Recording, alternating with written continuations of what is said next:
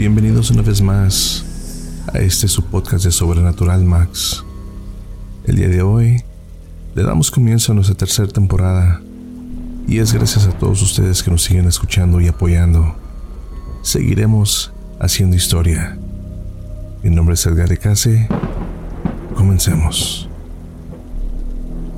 La siguiente historia fue enviada a nosotros por una fiel seguidora.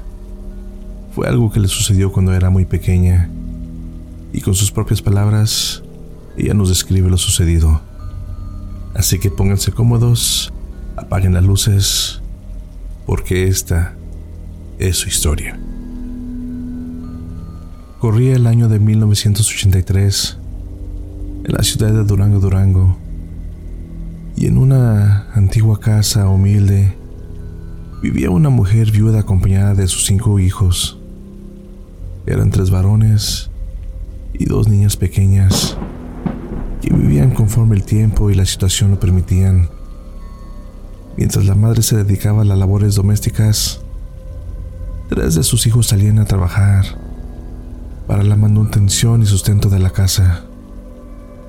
Pablo, por ser el mayor de los cinco hijos, su madre delegó sobre él el papel del jerarca de la familia, puesto que lo que él mandaba se tenía que hacer tal y cual lo mandaba.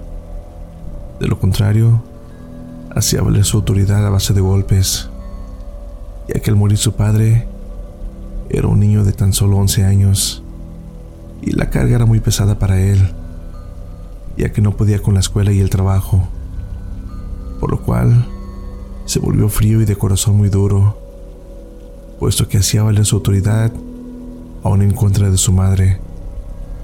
El siguiente hijo de nombre Alejandro se dedicaba a trabajar para colaborar con la economía de la familia y al cursar la secundaria decidió estudiar el oficio de la carpintería, ya que soñaba crecer en ese oficio para así poder mantener a su madre y a sus hermanos. Era un chico bueno y de un gran corazón. La mayor de las hermanas se llamaba Sofía ella estudiaba y se quedaba en casa con el pretexto de ayudar a su madre. La menor de las hijas se llamaba Aurora, y al igual que Alejandro, estudiaba y trabajaba para ayudar con el sustento de la familia. Y el menor de los hijos era solo un bebé, el cual prácticamente estaba bajo el cuidado de su madre. Un día Aurora, cansada del abuso de Sofía, siendo un Viernes Santo por la noche, comenzó a discutir con ella. Vete a lavar los trastes. No, no quiero. Y le dijo que era injusto que no cooperara con las cuestiones del hogar, ya que todos los demás hermanos lo hacían. Ella en tono burlón le contestó. Y Aurora, muy molesta, discutió fuertemente con ella. La madre al escuchar los gritos de sus hijas y al no estar Pablo, quien era la autoridad, le dio la orden a Alejandro de que sacara a sus hermanas pequeñas al patio, pero con la luz apagada, a lo cual él se rehusaba, pero a la madre lo amenazó de sacarlo junto con ellas. Finalmente Alejandro la sacó al patio oscuro, mientras la madre les decía, al patio, a ver si así se les aparece el diablo. Las niñas no dejaban de llorar ya que el patio era oscuro y tenebroso.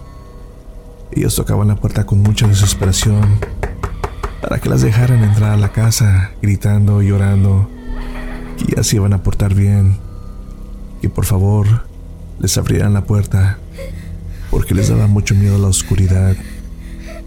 A lo que la madre gritaba, para que prendan a no pelearse y menos en Semana Santa.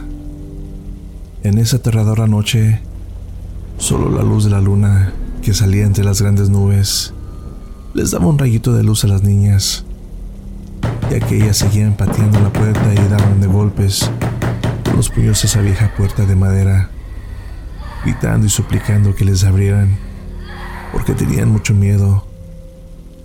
A lo que la madre les decía con voz fuerte, ahí se quedan para que aprendan.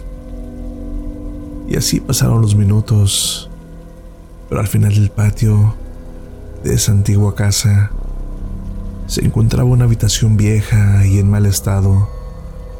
Esa habitación solo la utilizaban como bodega, pero de pronto escucharon a alguien o algo que les hablaba desde ahí, haciéndoles...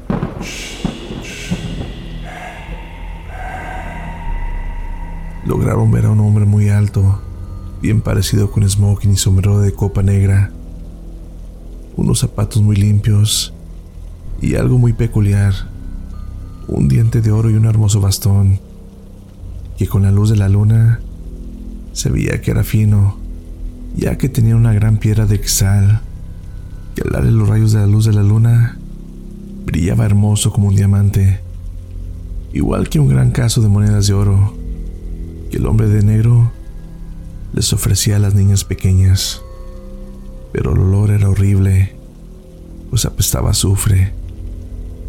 Aurora, al ver el aterrador hombre, cerraba sus ojitos y con el cuerpo de Sofía se cubría la cara para ya no ver al hombre.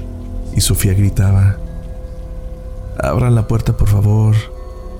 Hay un hombre en el cuarto de atrás. Es el diablo. En ese momento, el hombre de negro soltó una carcajada tan fuerte y macabra que asustó a la madre y la madre al escuchar los gritos desesperados de las niñas le dijo a Alejandro, abre la puerta, que dicen que hay alguien atrás, y hay alguien que les habla. Y al abrir Alejandro la puerta, sus hermanitas giraron como tablas al piso llorando y temblando de miedo, a lo que Alejandro las consoló abrazándolas, consintiéndolas. Ya han pasado muchos años desde aquella noche oscura y tenebrosa pero Sofía y Aurora no olvidarán nunca el día en que conocieron al coro de la Semana Santa. Hoy día solo quedan las ruinas de aquella habitación al final del patio, donde todavía por las noches dicen ver brillar ese diente de oro y ese bastón fino. Pero esa historia se las contaré en otra ocasión.